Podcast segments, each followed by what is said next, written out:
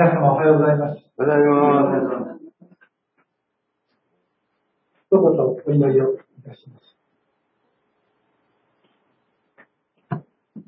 誰でも先頭に立ちたいと思う者は、皆の後になり、皆に仕える者になりなさい。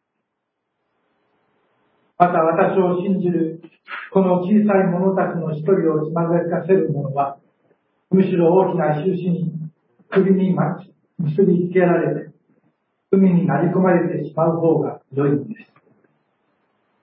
天に深い、天の父なる神様。あなたの皆あざめ、心いっぱい賛美を申し上げます。どうせあなたの前に立つことができない、また出ることのできないこのものを十字架の治療によって罪許され、神様の子供となり、今日も天のお父様、アバ父よと呼び、お語りください。主もでは聞いてますと、あなたの前に出ることができ、心から感謝を申し上げます。いよいよ御言葉をいただきながら、どうぞ問われた一人一人が感謝と喜びを持って、このところから使わされていくことができますように、よろしくお願いいたします。これからの時を待ち望みます。イエス様の前によってお祈りいたします。アーメン。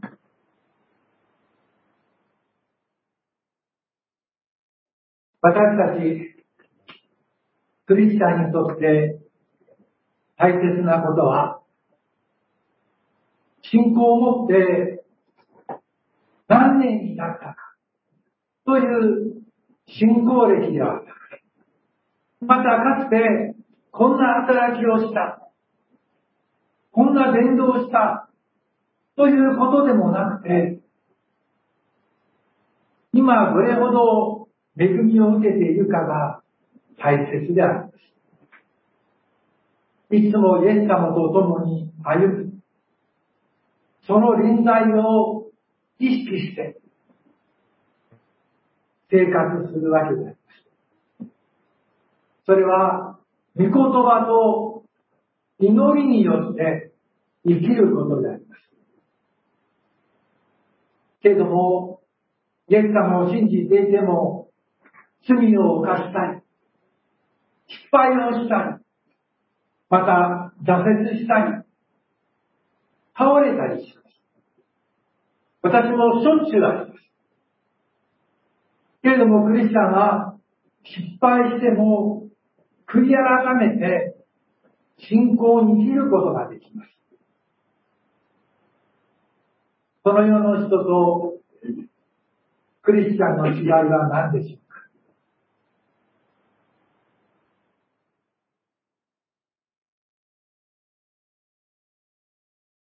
失敗して、そのような時に悔い改めてもう一度信仰に立つかどうかだ。傲慢な人は悔い改めません。私たちがその悔い改めの恵みを受けていると、だんだんとこの世の人たちの姿から変えられていって、イエス様の姿に似ていくことになります。それで心がイエス様に似てきて、そして私たちの語る言葉や、あるいは生活や日々の生活がイエス様に似ていくわけです。それは恵みを受けてイエス様のように変えられていっているということであります。私たちがクリスチャンと言われる人とこの信仰の話をしてみると、その人がどれほど恵みを受けているかどうかが、あるいはどれほどイエス様に近づいて生活しているかどうかがわかります。教会に来ていても、また年を取っていても、信じていないような人もいるし、全然変化のない人もいます。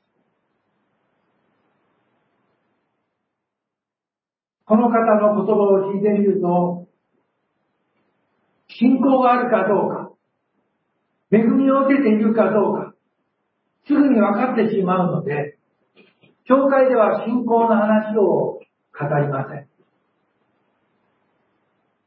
信仰のことはなかなか語れなくてですね、趣味の話であるとか、あるいは食べ物の話であるとか、あるいは旅行の話になってしまいます。若い人たちならば、スマートフォンの話かパソコンの話になってしまいます。信仰のことは話されないわけです。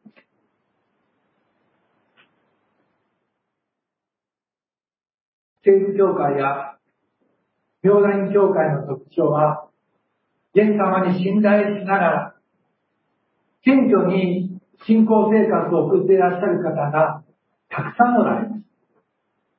高齢でありながら、元気な人を羨まない。自分にできることを精一杯。忍耐強く祈ってくださっていらっしゃる方が大勢いらっしゃいます。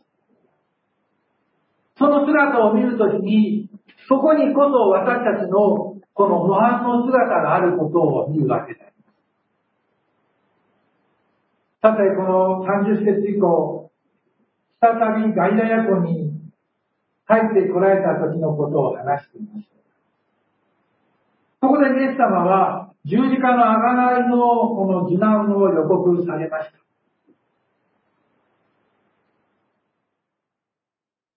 イエス様と山に登り、そして姿が変貌したのを体験した弟子たちもいます。麓に帰って転換で苦しんでる子供を癒した箇所も出てまいります。その後、先週からの今日は続きであります。まあ、いろいろ体験した弟子たちが起こったんでしょうか。私はイエス様と共に山に登って、祈っていると、イエス様の見姿が変わって、エリアとモーセが現れた。すごい経験をした。あるいはですね、ふもとに戻って、玄関であったその子供がですね、イエス様によって癒された。一番近くいたのは私である。そういうことも起こったのかもしれない。そういう中で議論が始まりました。まあ、議論好きである。先週の箇所でも、この立法学者群衆たちと議論していました。まあ、ここでもまた議論したわけです。イエス様は彼らに尋ねられました。道で何を論じていたのですか ?35 節。しかし弟子たちは答えることはできませんでした。彼らが夢中になって議論していることは、まあ、世の中的に恥ずかしいことでありますから、イエス様に答えることができなかった。誰が一番偉いか。誰が一番弟子か。ペテロかヨハネかヤコブか。いや、それよりも私たちだ。この世の価値観にとって彼らは非常に熱心でありました。それが彼らの本心であり、私たちの正直な姿であ。る時に、デブダイの二人の子が母親と共にイエス様のもとにやってまいりました。イエス様あなたが御国に着く時に私の子供を右と左につかせてくださいと言いました。最も地位のあるところに子供をつかせてください。私たちの教会では、誰が一番偉いのかという議論はしません。けれども、心の深いところでは、私に何ができるだろうか。何を持っているだろうか。どんな伝道障害であったのか。自分と人を比べたい。あるいは人と人を比べたりするものであります。誰が偉いかとは言わないけれども、自分は信仰的に、霊的に豊かであって、あの人よりも自分の方がマシだというような気持ちになりやすいわけであります。そうでしょう、皆さん。私たちはこんなことをしたんだ。こういう教会生活だ。思っていらっしゃる方が何人かおられる？知識もある。トラクト配布もできる元気である。あるいはこんな伝道もした。あるいはこのような美事レイクでお祈りをすることができる。信仰について、あるいは皆さんが持っている持ち物や経歴について、住んでいるところについて、いろんなところにおいて私たちは議論するわけだ。でも、皆さん、信仰というのは、人と比べるものではなくて、神様に対するものでありますから、神様の前に自分を低くしていなければ。自分の信仰がだんだんとですね、はっきりしてくると、今まで気づかなかった自分の不信仰に気がつくわけだよ。皆さん、皆さんがですね、神様を信じて、聖書を読み、そして祈っていけばいくほどですね、いかに自分が小さいものであるかということが分かってまいります。いや、自分こそ許されなければならないものであるということを知っていくわけです。神様に近づけば近づくほど。私たちクリスチャンは、自分の無能を知るということは、信仰生活にとって大切なことです。ですからイエス様は、このピーピの2章の3節から、へぎ下って、互いに人を自分よりも優れたものと思いなさい。自分のことだけでなく、他人のことをも帰りなさいと言いました。どんな人でも、どうぞ皆さん、人を自分よりも優れたものと思いなさい。ということを進めて言うわけです。さて、私たちがここでまず大事に学ぶことは、非常に伝道で熱心な、活動的なクリスチャンの中であったとしても、謙遜の足らない人が多いという弟子たちを見てください。彼らの心の内には、イエス様に仕えていこうというような、燃えるような思いがありました。そしてイエス様のためには、全てを捨てていってもいいんだという、その熱心さもありました。彼らはイエス様を信じて、イエス様を愛して、そのご命令に従ってまいりました。二人分になって、主の名によって悪霊を追い出せ。病人を癒してきなさい。はい、わかりました。先生ということで、彼らは出かけていって、そこで神様の宮を愛したわけです。そして自分に誇ってまいました。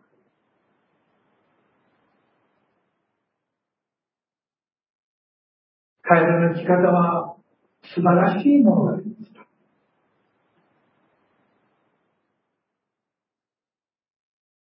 この現代においても、同じような状態があります。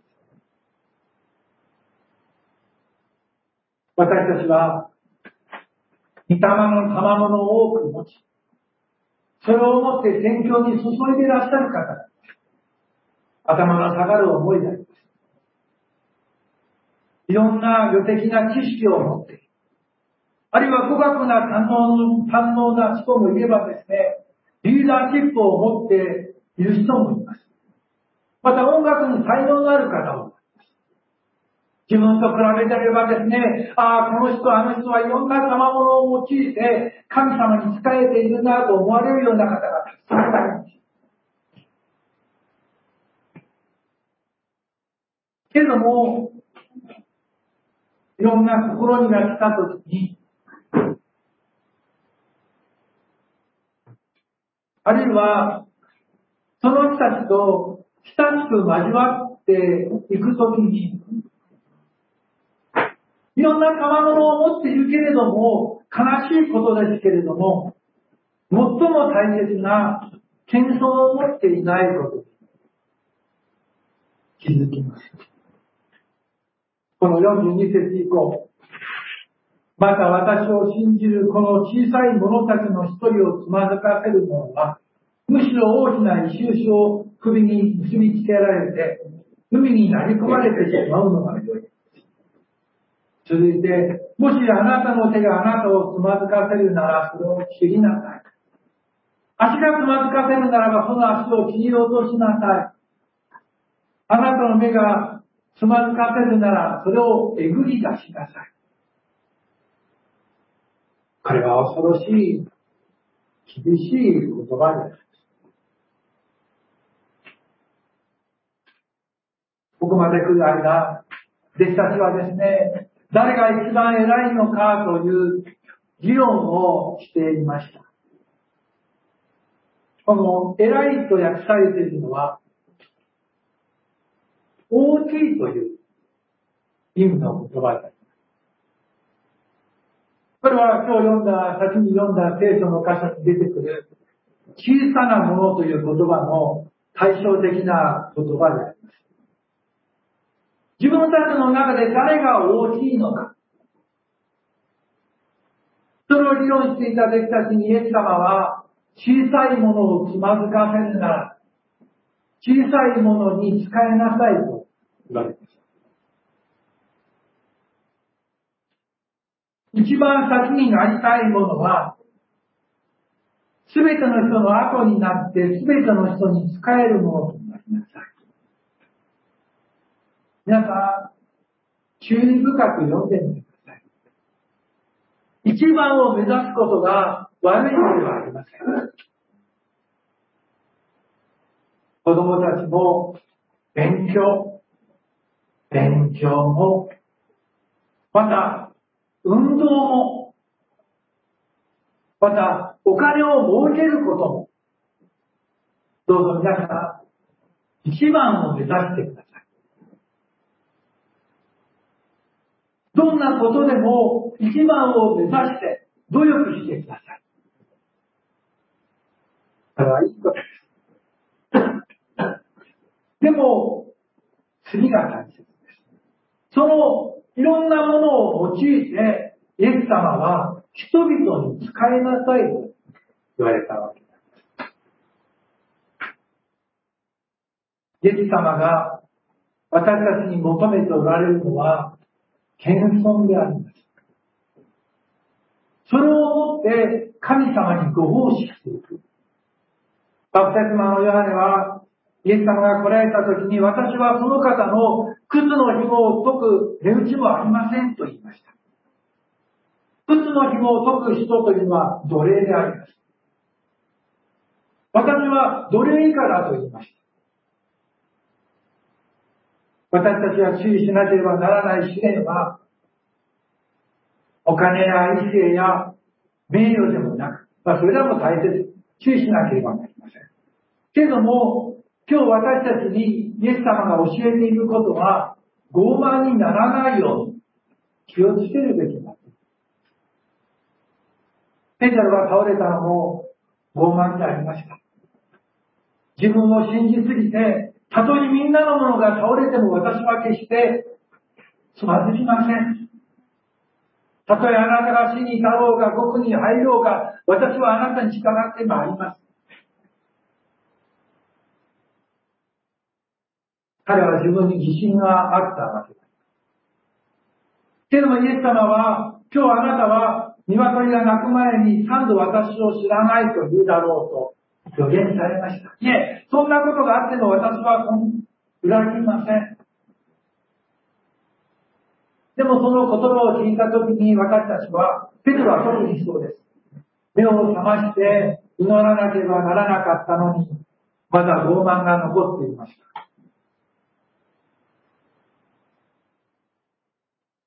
どうぞ第一に、教会の中教会の外でもそうです。活動的だと思える人の中に、最も大切な謙遜がないことがわかります。で、第二に学ぶことは、いろんな聖書的な知識を蓄えても、個人的な努力があっても、あるいは、高慢を克服し、優しい、へりくだった心を使うことができない。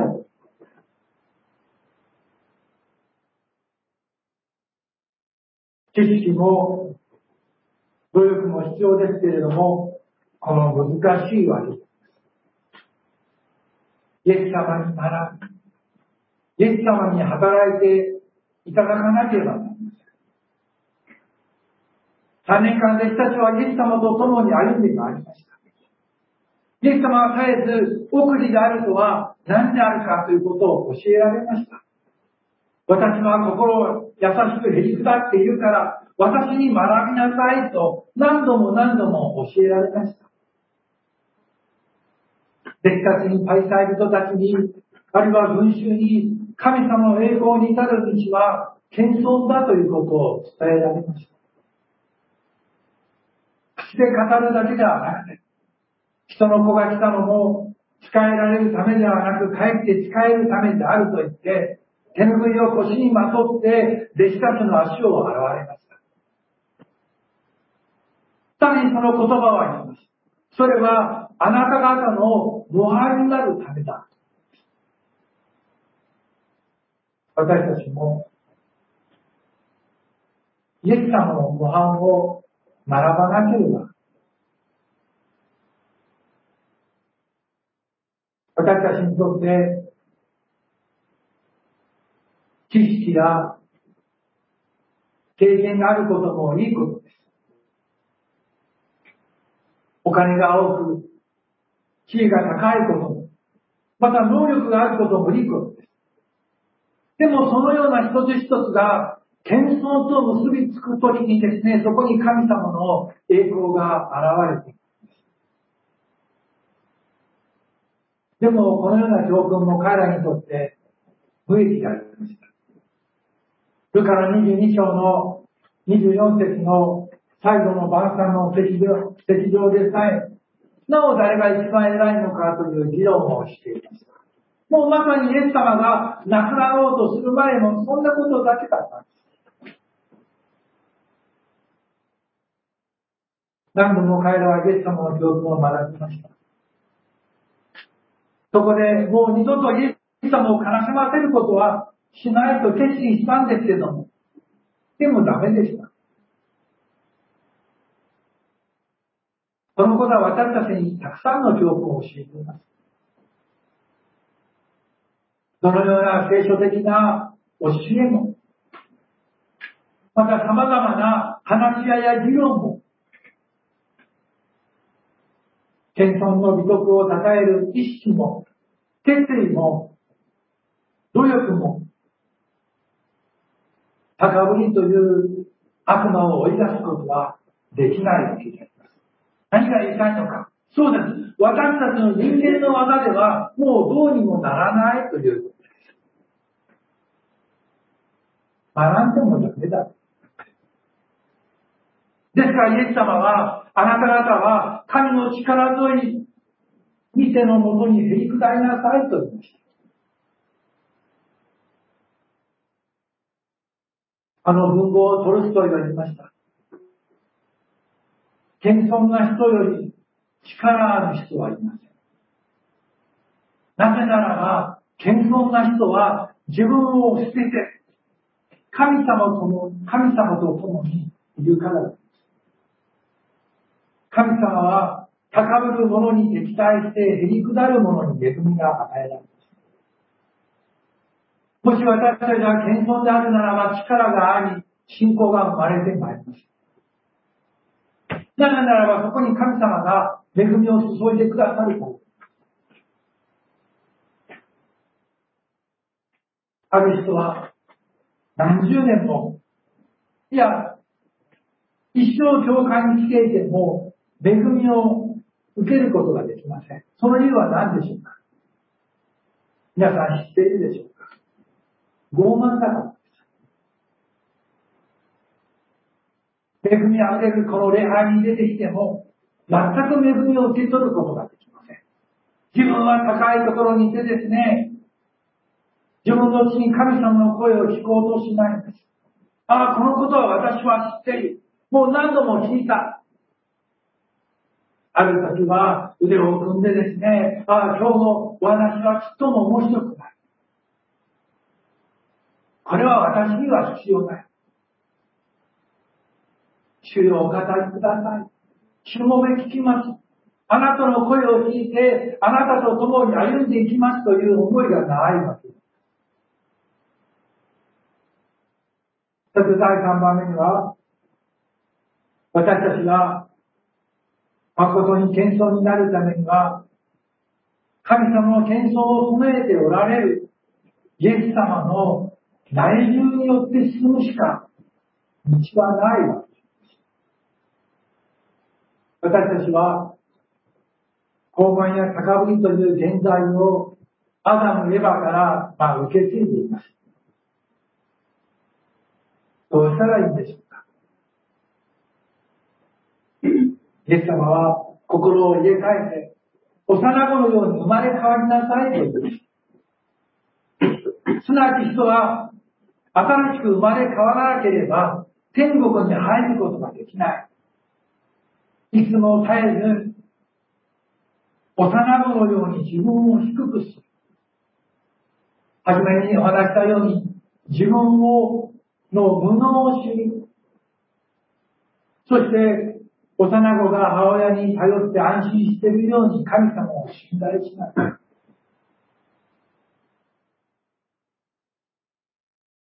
イエス様は神の子でありながら、自分を低くして、私たちの手本として、私たちの足をついてくださった若いか。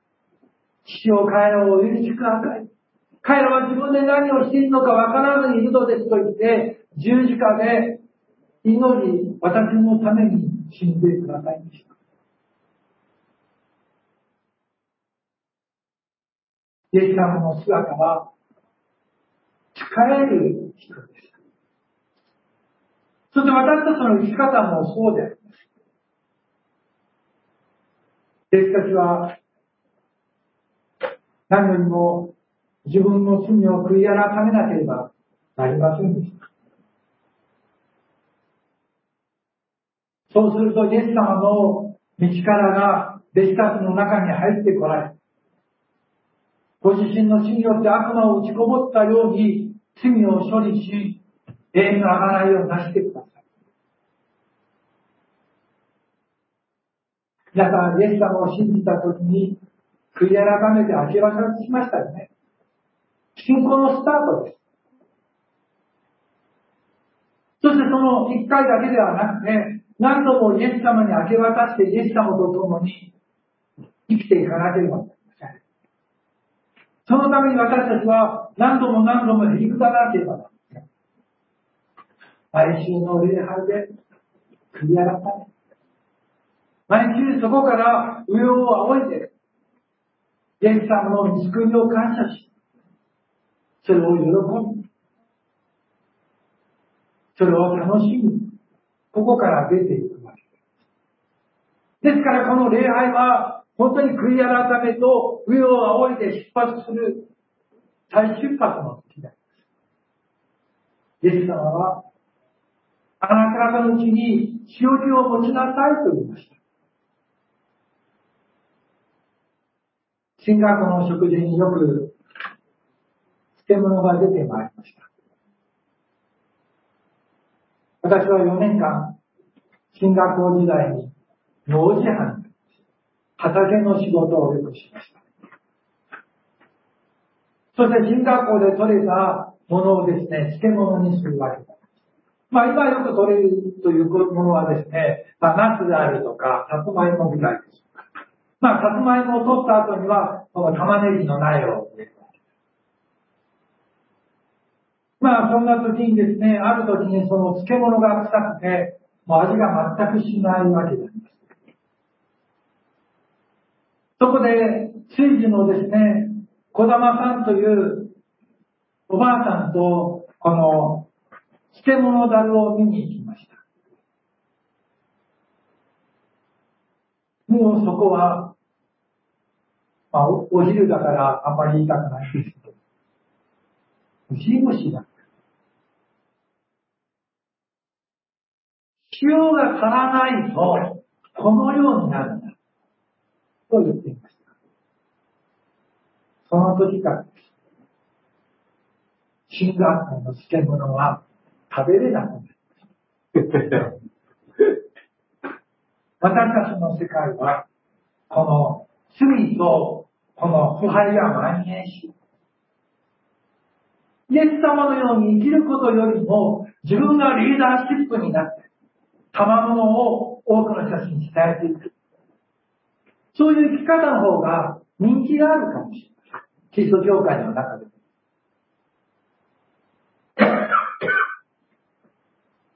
悪の勢力が大きいのが問題なのである。それらが問題ではなくて、塩が足らなくて、内虫が。外側の問題ではなくて、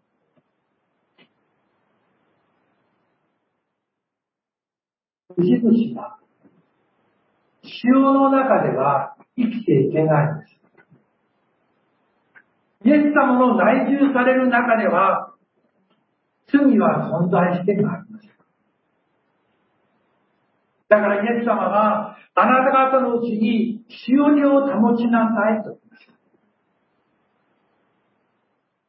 自分のうちに塩を持ちなさいと言いました。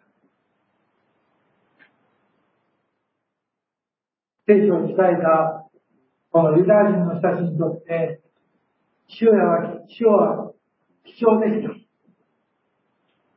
塩の姿はなくなってしまうけれども、食べ物に味をつけた。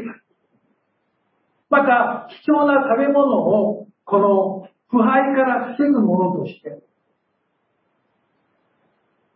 神様へ捧げるものとして、塩を用います。まあ、ローマへの給与もあるときには、お金ではなくて、塩を与えたという文献も出ています。それほど貴重だった。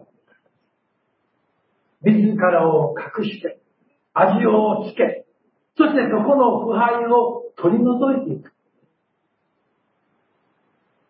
まあ余談でありますが、レオナルド・ダ・ヴィンチの最後の晩餐皆さんご存知見たことありますでしょうか？またもう一度、今日帰ったらすぐに見てください。あ、すぐに見なくてもいいんです。イスカリオテユダの前に転がった塩入れが出てくる。右手はですね、しっかりとコインが入った袋を握っていますけれども、そのコインの入った袋、つまり右手でですね、塩の入れ物をこぼしたり。すなわち、ユダはもうイエス様との関係などもうどうでもいいんだという、その破綻を示している例である。まあ、塩なんかどうでもいいと。イエス様の内住、あるいは清め、精霊の満たしによって私たちは罪と汚れから自由になります。問題は私たちの外側にある様々な出来事ではなくて、私たちのうちにしおりを持っているならば、あなた方は、恵みの中に生きることができる。そしてそれは自分の力でそうすることができなくて、イエス様に来てもらうしかないわけです。聖霊が心の内に来てくださるときに、私たちの心の指針イエス様は内住してくださいます。すると、イエス様が持っていた命と愛に溢れていきます。謙遜であれば、周りの人に喜ばれます。そして、その人の人格が成長していきます。どうしてでしょうか？神様は謙遜なものに恵みを与えてくださる。恵みを受けて、だんだんとその人が変わっていって、素晴らしい人格を持つようになります。ですから、謙遜であれば、あるほど、この祝福を受けています。幸せもそうです。謙遜なものはいつも感謝して生きていますから、謙遜であればあるほど、その人は幸せに生きていくことができます。さて、弟子たちにかけていたのは、この謙遜さであり、人に仕える思いでありました。自分は大きなものだ。一体誰が一番偉いのか。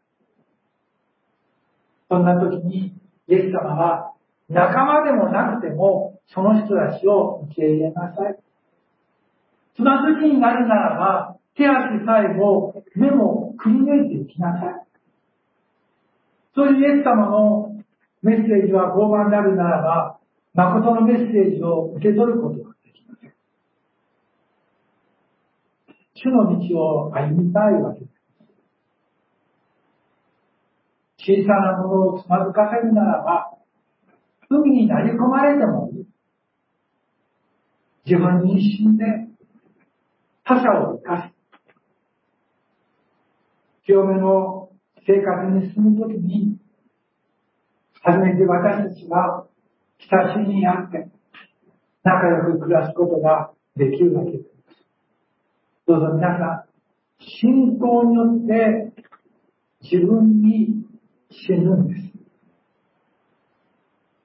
自分に死ぬことは人を生かし、回り回って自分自身を生きることにつながっています。それが死の塩としての生き方です。自分の姿を隠しました。元通りの姿ではない。けども確かにその塩はそこに味付けをし、そして腐敗からその者たちを、とどめたわけです。ですからどうぞ私たちは何よりも謙遜を身につけたい。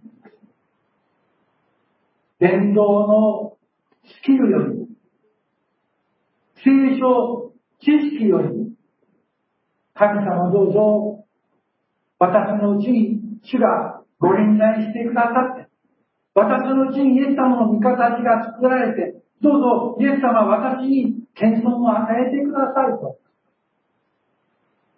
祈りたいと思います。お祈りです。